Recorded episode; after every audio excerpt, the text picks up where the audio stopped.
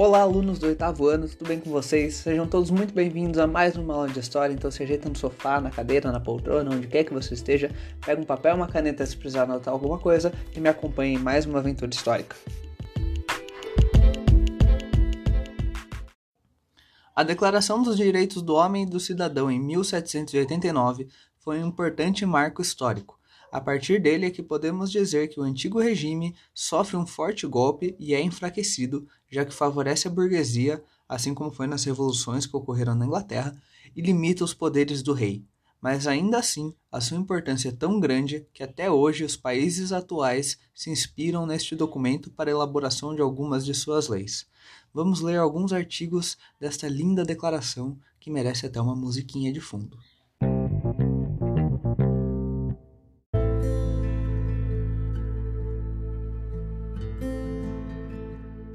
Artigo 1. Os homens nascem e são livres e iguais em direitos. Então quer dizer que todas as pessoas são livres e têm os mesmos direitos, independente de classe social. Artigo 3. O princípio de toda soberania reside essencialmente na nação. Nenhuma corporação, nenhum indivíduo pode exercer autoridade que aquela não emane expressamente.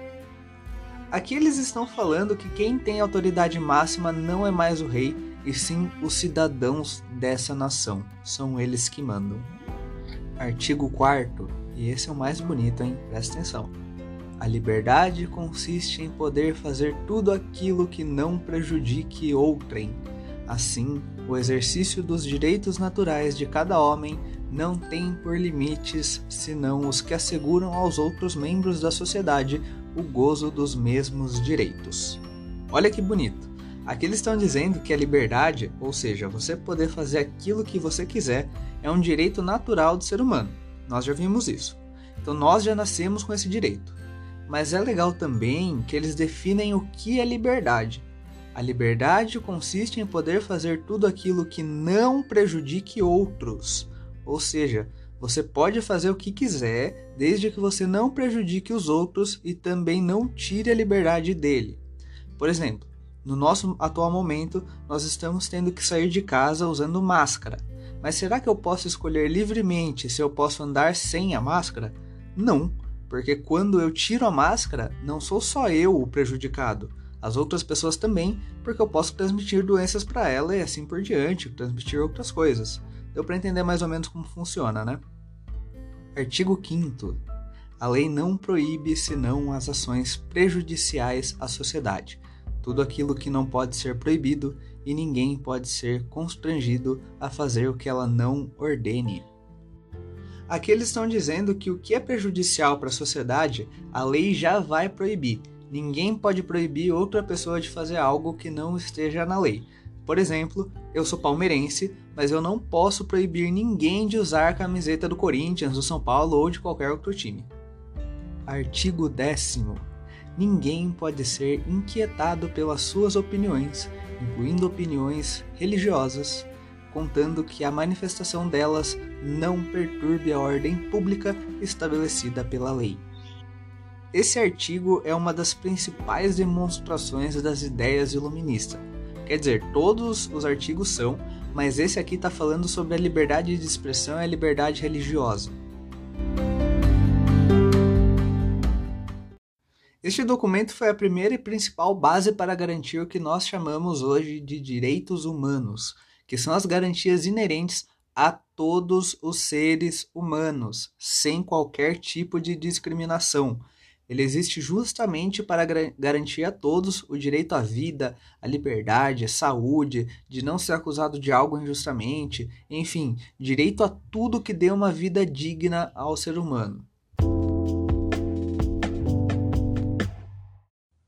Os deputados debatiam na Assembleia Nacional as novas leis que passariam a vigorar na França, e a maioria dessas leis buscava acabar com os privilégios do primeiro e segundo estado.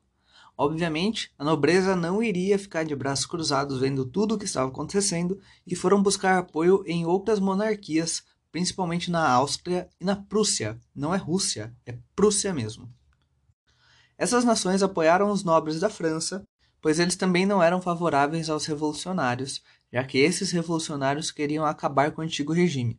Então, tanto a Prússia quanto a Áustria enviaram seus exércitos para a França a fim de combater esse pessoal e apoiar o rei da França. Os revolucionários reagiram aos exércitos e travaram batalhas em Paris e contaram com o apoio do restante da população, que também era favorável ao fim do antigo regime. Em 1792, os exércitos monarquistas da Áustria e da Prússia não aguentaram mais as batalhas e se retiraram da França. Após tudo isso, o rei Luís XVI foi acusado de ser favorável ao inimigo e de defender o antigo regime. Os revoltosos então invadem o Palácio das Tulheiras, onde o rei ficava em Paris, e prendem o rei. Depois da prisão do rei, os revolucionários criam a Convenção Nacional, que seria o novo modelo de governo na França. Os membros desta convenção eram escolhidos pelos votos dos homens, e guardem essa informação porque ela é importante. E como uma das primeiras medidas desta convenção, eles colocam fim à monarquia constitucional e proclamam a república. E um dos lemas mais famosos da revolução é aquele que diz liberdade, igualdade e fraternidade. Esses eram os principais objetivos destes revolucionários, mas esses objetivos não foram totalmente alcançados, já que entre eles mesmos haviam muitas divergências. E como eu disse para vocês guardarem a informação do voto dos homens, é legal que no lema deles eles colocam a palavra igualdade. Mas espera aí, e o voto das mulheres? Os homens, o ser humano não é igual? Eles não buscavam a igualdade? Por que essa distinção entre homem e mulher? Essa era só uma das incoerências desse movimento. Agora a França era uma república e os deputados começaram a colocar em prática as medidas que eles tanto queriam. Os políticos eram divididos em três grupos: os jacobinos, que eram trabalhadores urbanos, pequenos comerciantes, os mais pobres e que defendiam reformas que beneficiassem essas classes para que se tivesse mais igualdade. Os girondinos eram os burgueses, os banqueiros e grandes comerciantes que defendiam o estabelecimento das propriedades privadas na França e dificultavam as conquistas sociais, com medo de perderem as suas posses. Era algo bem parecido com o primeiro e segundo estado que existiam. E os planícies, esses não tinham nenhum grupo definido, porque às vezes defendiam os jacobinos e às vezes os girondinos.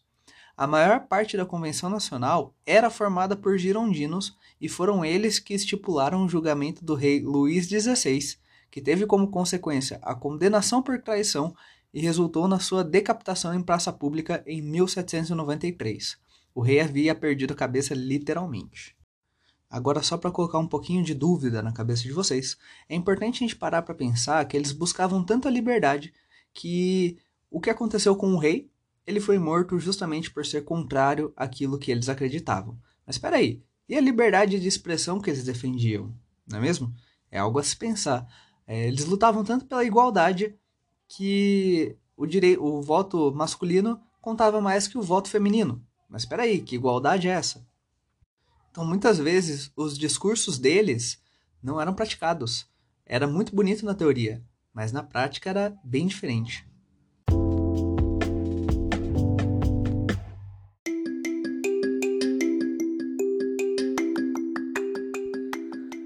Então é isso, gente. Muito obrigado.